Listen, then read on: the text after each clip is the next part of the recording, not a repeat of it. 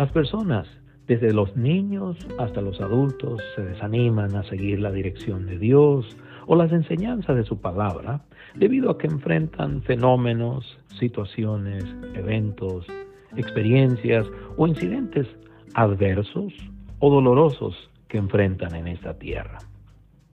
Muchas personas se desilusionan de las promesas de Dios o de las promesas de Dios reveladas en su palabra debido a que tienen que esperar por su cumplimiento. Del mismo modo, niños, jóvenes y adultos se desaniman al comparar su progreso o falta de éste con el progreso o la falta de éste de sus familiares, vecinos, amigos, colegas de trabajo o compañeros de clases. Igualmente, las personas, aparte de su edad, se desalientan al contrastar sus logros y recursos con el logro y los recursos de sus familiares, vecinos, amigos, colegas de trabajo o compañeros de clase. Además, las personas, sin importar su edad, se frustran con Dios y consigo mismos al contrastar la calidad de su salud con la calidad de la salud de sus familiares, amigos, vecinos, compañeros de trabajo o compañeros de clase.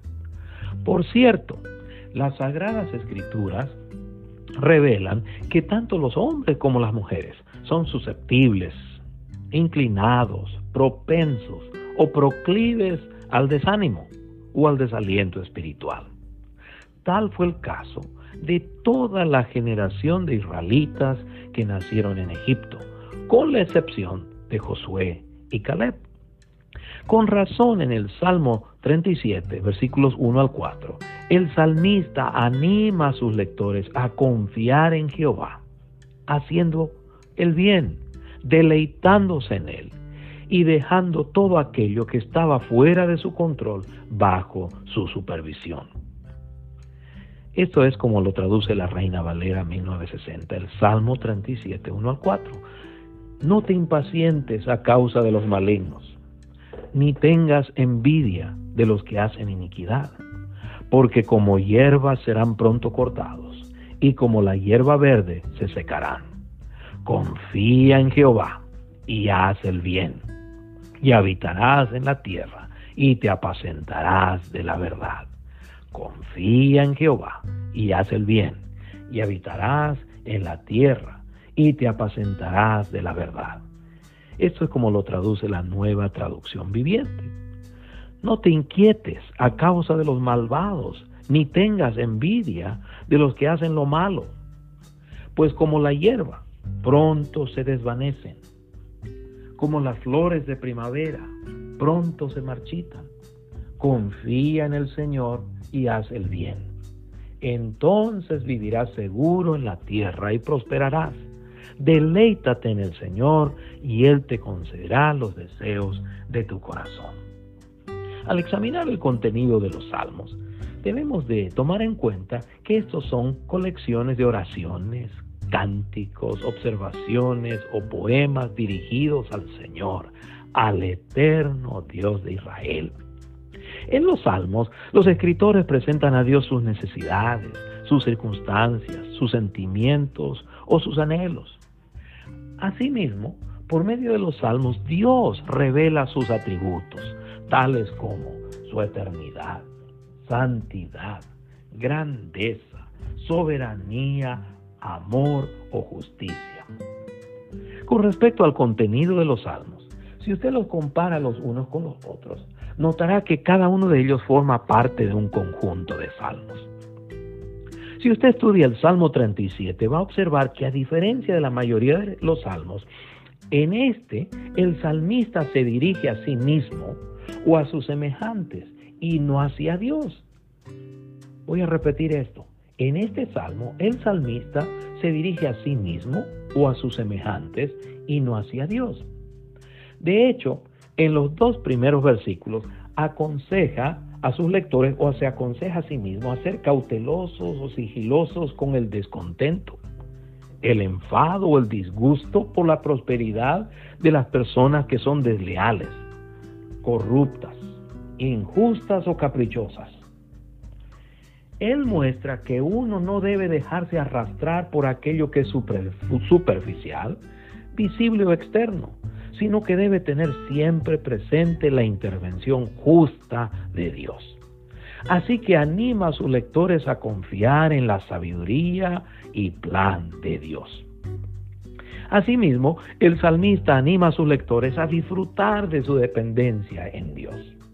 Ahora bien, ¿qué enseñan las Sagradas Escrituras acerca de las personas que confían en el Dios eterno de Israel, en el Dios que está siempre presente con ellas? Primero, las Sagradas Escrituras enseñan que las personas que confían en Dios son bienaventuradas o gozosas.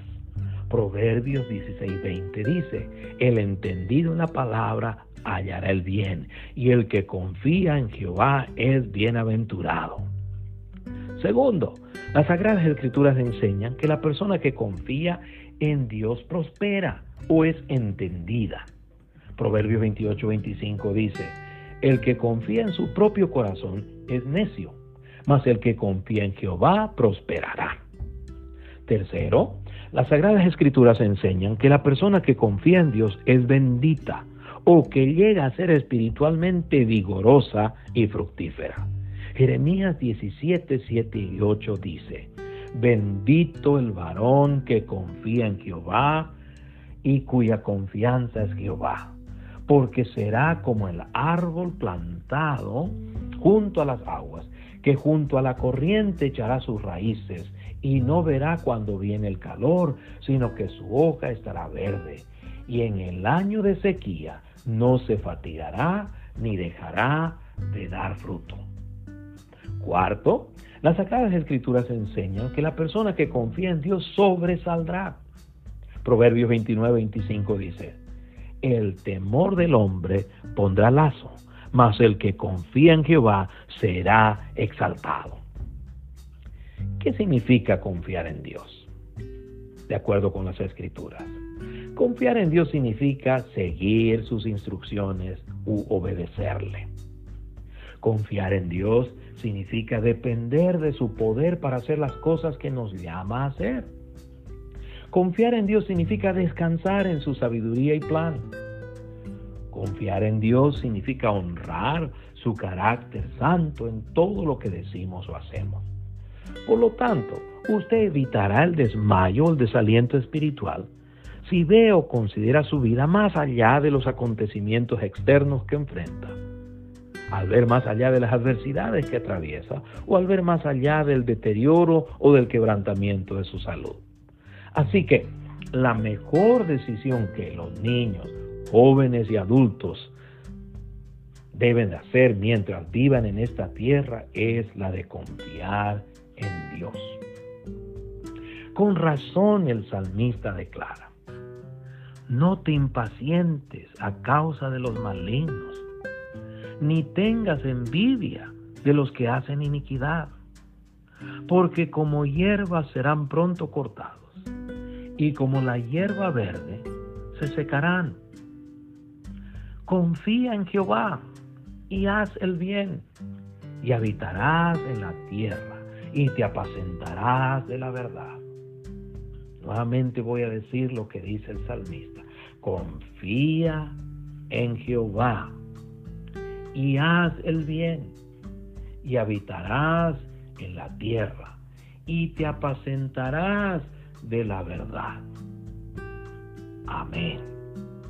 Que Dios les bendiga.